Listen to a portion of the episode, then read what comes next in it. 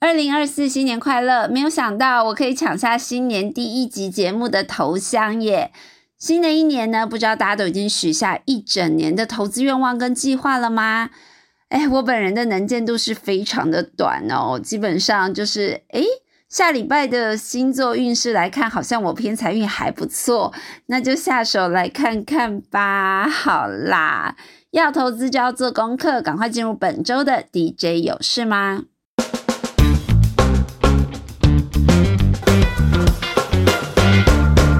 美股元旦之后连跌了三天哦，当然也影响到台股的表现。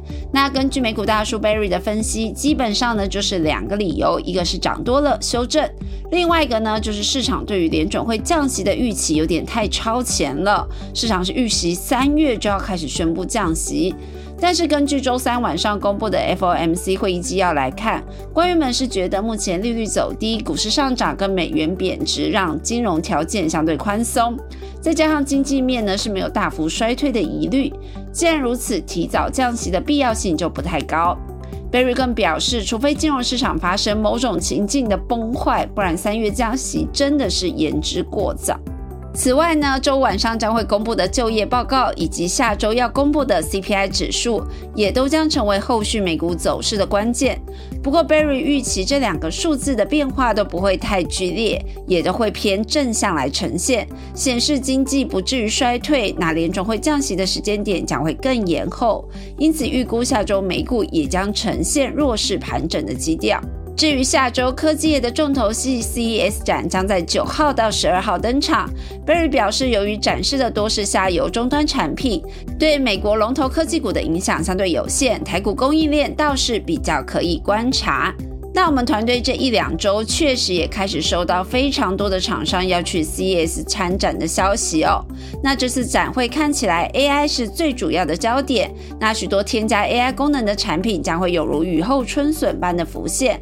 除了 AI 之外，车用电子科技也向来是 CES 展上的重头戏之一。随着电动车需求与日俱增哦，今年展会上预料也会有更多电动车相关的科技表现。那 AI 方面，品牌厂华硕、宏基、维新都会去参加 CS 展。这三家厂商呢，在上个月，就是十二月底，也陆续展出了一波 AI PC 相关的产品。预估在 CS 展上的内容呢，不会有太大的改变。不过呢，华硕还会推出 ROG 电竞相关产品，宏基会另外推出环保笔电来抢客户的目光。车用方面，包含现代、Kia 跟 Benz 等车厂都会参展。那主要还是针对未来如何用软体来定义汽车产业呢，会有更清楚的阐述哦。那车用零组件方面。M I H 开放电动汽车联盟呢，将会展示出概念车以及未来智慧城市里面电动车啊、A I 啊、车队管理啊、智慧座舱啊、资讯安全啊这些创新的应用跟解决方案。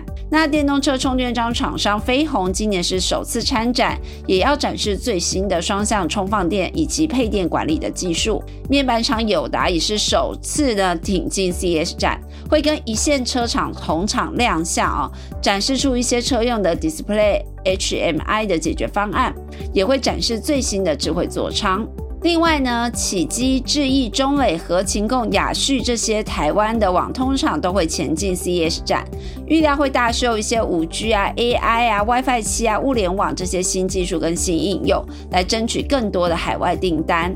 那由于网通厂是社会各国的基础建设持续投资，二零二三年营运都是双位数的成长哦。那二零二四年来看，大型网通厂的业绩也是正向看待，有望维持双位数成长的力道。机体相关厂商威刚、群联、豫创也会参加 C S 展。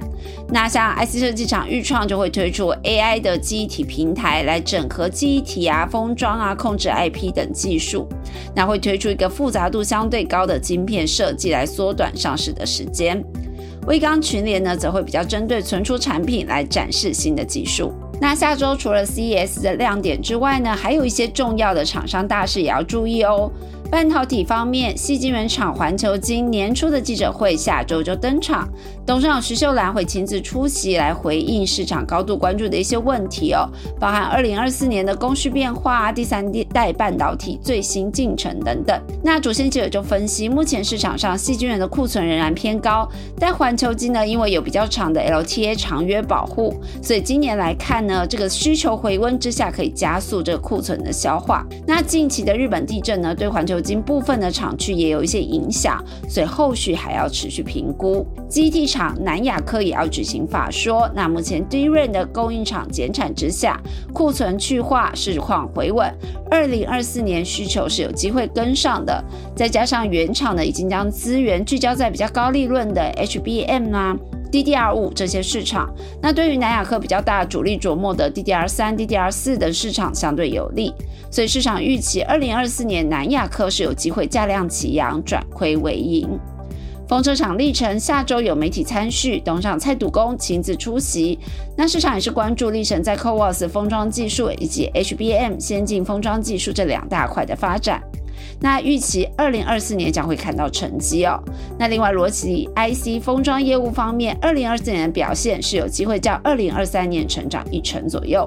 下周还有大力光的法说，那市场是看好二零二三年营收维持正成长没有问题。那毛利率方面要关注 Q4，随着新品学习的曲线拉高，表现呢有没有从 Q 三回升呢？那另外神兽呢将在一月下旬发布新的 Galaxy S 系列的手机。那市场一般是预期对于二零二四年的手机市场会有一个定毛效应哦。那对此大力光的看法如何，也是关注的焦点之一。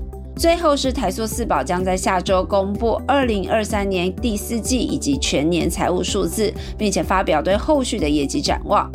不过呢，石化业短期看来仍然受到大陆市场终端需求相对低迷的影响，而且油价在人为因素干扰之下居高不下，也影响石化厂的成本跟获利表现。那预估短期营运要见到回升仍然有困难。二零二四年的看法呢是暂时会偏保守的。以上是本周 DJ 有诗马，希望对大家投资理财有帮助。我们就下周见，拜拜。